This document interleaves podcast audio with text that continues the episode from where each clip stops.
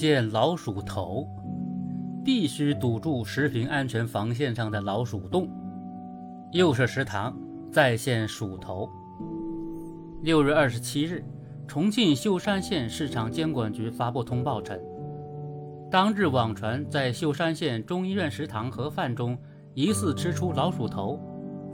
接到舆情通报后，该局第一时间会同相关部门查封食物，并展开调查核实工作。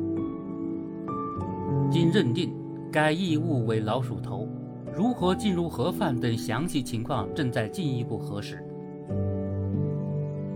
盒饭里吃出老鼠头，让人恶心；指鼠为鸡的闹剧没有上演，令人欣慰。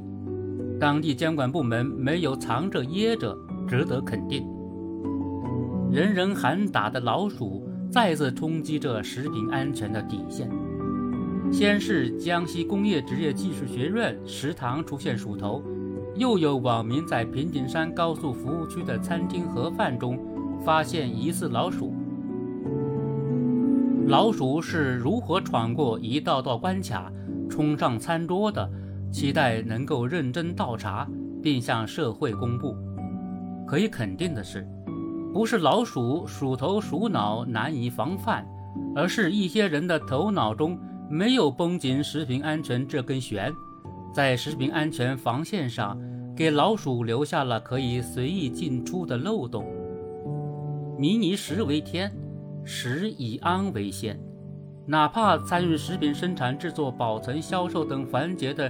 任何一个人能瞪大眼睛，哪怕参与食品生产、制作、保存、销售等环节的任何一个人能瞪大眼睛，守住自己那一道食品安全关，也不至于让一只老鼠危害至此。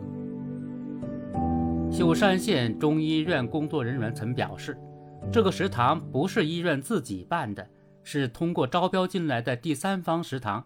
之前从未发生过这种事情。招标符合规范，不代表卫生可以放任不管。在医院食堂就餐的不仅有工作人员，也有患者，食品卫生更是丝毫马虎不得。所以在查清这个老鼠头事件，让相关责任人付出代价的同时，更要仔细排查食品安全各个环节上的老鼠洞。